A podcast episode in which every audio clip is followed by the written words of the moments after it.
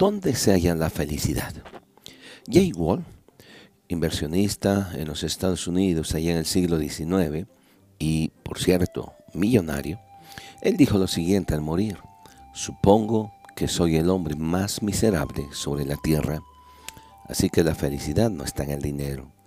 Se le conoció como Lord Byron en el siglo XVIII, quien vivió una vida de placeres y comodidad y escribió los últimos días de su vida. El gusano, el cáncer y la pena son solo míos, así que la felicidad no está en el placer tampoco.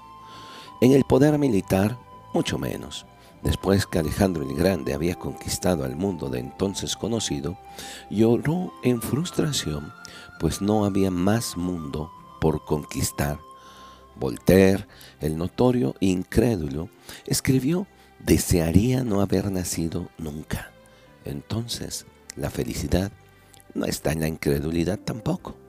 Ah, tampoco en la posición y la fama. Lord Beaconsfield disfrutó de las dos cosas y en muy buena proporción, pero escribió, la juventud es una equivocación, la adultez es una lucha y la vejez es una pena.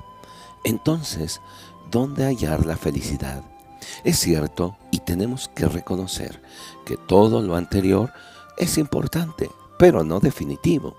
Si estamos en la búsqueda de lo que llamamos felicidad o el gozo, el Señor Jesucristo dijo en una ocasión a sus discípulos, yo les volveré a ver y se gozará vuestro corazón y nadie les quitará vuestro gozo.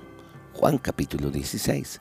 Es probable que usted esté anhelando vivir en paz y tener una vida de felicidad y no la encuentre, a pesar de la postura que tenga hacia la vida, pues aún así se sienta vacío y triste. Con esto no quiero decir que el ser cristiano significa tener una vida sin problemas, porque le estaría engañando.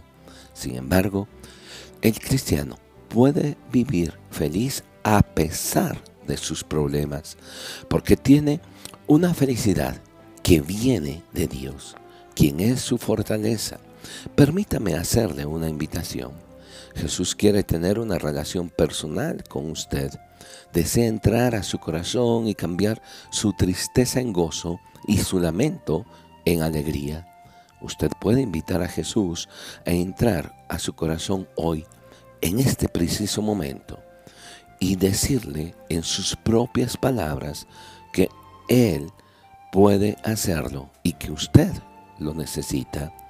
Salomón, en su libro de Proverbios, en el capítulo 16 y versículo 20, escribió lo siguiente, El que confía en el Señor es bienaventurado. Es tiempo de empezar a poner su confianza en Él. Paul Getty construyó en un acantilado de Malibu, California, un museo de artes en el cual siguen sus últimas palabras.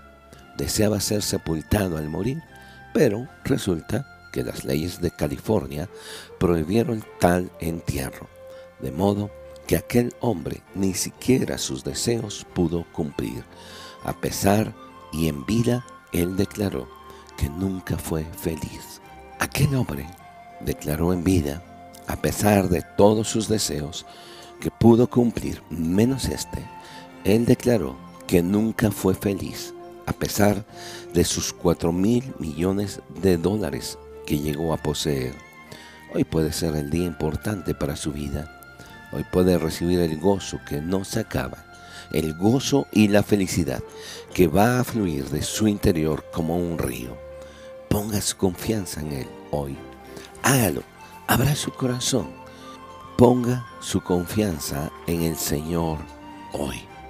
Las escrituras contienen y nos enseñan cómo tener una relación personal con el Creador. Le invito a leerla. Muchas gracias por su atención.